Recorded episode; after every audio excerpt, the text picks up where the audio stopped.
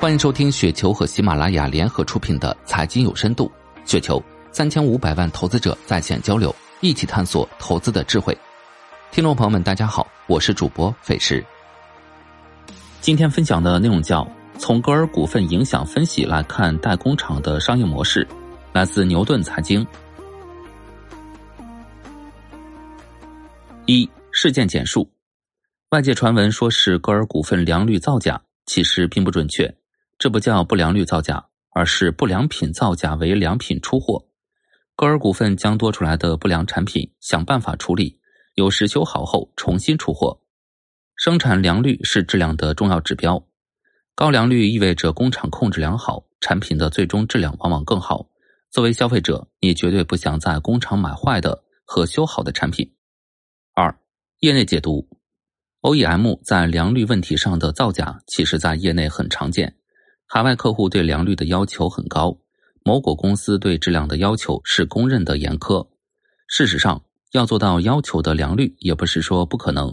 比如检查时期关键时点是可以做到的，但一直这样成本太高，而面对甲方又不能以此为由去提价，因此各种粉饰数据等擦边球手段就开始上演。这也很符合这片土地上的文化属性。某果公司非常注重客户体验，对于客户的退换货会进行分析，把退来的货拆机查看原因，发现不良率有些离谱，然后开始查戈尔的货。戈尔此前打擦边球一直没出问题，就是越来越大胆，这次已经不是擦边球的问题了，球已经出界，也难怪苹果公司要做出严厉措施。三事件影响，哪国的公司做生意都是为了盈利的。也不是每家公司都有那么高觉悟，希望能理性点儿就事论事。戈尔的订单取消了，是不是被转到国外了？立讯可能会是受益者，对比亚迪来说也是机遇，订单还是很有希望继续在中国。对于行业的影响，杀鸡儆猴，给其他国链代工看看，好好把控好产品质量，别以为我不知道你们干的那点小聪明，自己悠着点儿。接下来，其他代工厂对自己的产品质量要更注意着点了。一个代工厂被按下来，自然会有其他代工厂站出来顶替。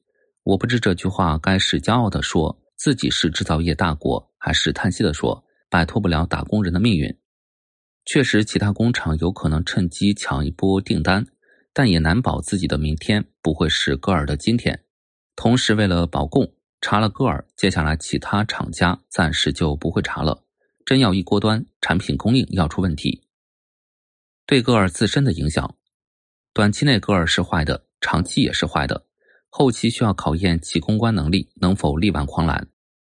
西方的价值观里，宁可给没有合作过的人机会，也不愿意给曾经合作过、有过造假记录的人机会。就像被系统拉进黑名单，要出来不知猴年马月，甚至永远出不来。从公告看，只影响二二年不超过三十三亿人民币的业务，占比只是二一年的百分之四点二。千万别以为真的只影响这么一点点儿。二二年十一月了，也就剩下两个月不到。二零二三年呢，会影响多少业务？拉黑后还会给你更多订单是不可能了。接下来慢慢取消你的订单大有可能，甚至可能完全不跟你做生意了。对于甲方来说，再扶持一个其他代工厂，这种事又不是没有干过。戈尔对果果的依赖程度到底有多少？根据二一年的年报数据显示，第一大客户销售占比百分之四十二点四九。姑且乐观的认为不会墙倒众人推吧，只是少了四成业务的话，对利润影响可不是说盈利下降百分之四十，事实上就是盈转亏。我们可以参考下欧菲光的前车之鉴，看看它的财报数据，直接从盈利转为巨亏，被市场戏称为欧亏广。欧菲光对大客户的依赖程度有多少呢？根据二零一九年的年报是百分之三十一，似乎戈尔对苹果的依赖程度还高于欧菲光。接下来二零二三年，企业盈转亏是有很大可能的。在商业经营中，企业一旦遇到类似问题，不是说只有某境外大客户单独跑的，其他客户也跟着跑是常态。戈尔有什么牛逼的公关高招，都使出来让大家瞧瞧吧。戈尔真的一下就掉入了困境企业的行列了，可以抱有幻想：万一霍家出手呢？万一爱国者支持呢？万一出现神秘客户下大单呢？但理性分析之下，情况真的不乐观。